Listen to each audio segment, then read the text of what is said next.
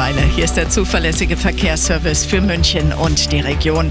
Immer noch einiges los. Fangen wir an mit der A92 München Richtung Deggendorf zwischen Erding und Moosburg Süd.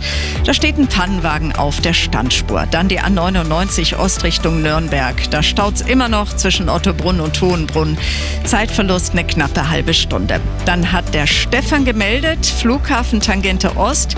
Da bitte, bitte das Licht einschalten, also den Nebel. Ähm, wie heißt das? Die Nebelleuchte? Ja, ist so ähnlich. Da ist nämlich ganz schön dichter Nebel unterwegs.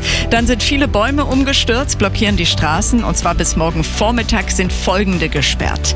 Einmal die B13 Bad Tölz Aachenkirch zwischen Hohenwiesen und der B307. Dann sind wir schon bei der B307 Vorderisk-Mund. Auch die gesperrt zwischen B13 und Grenzübergang Aachenpass.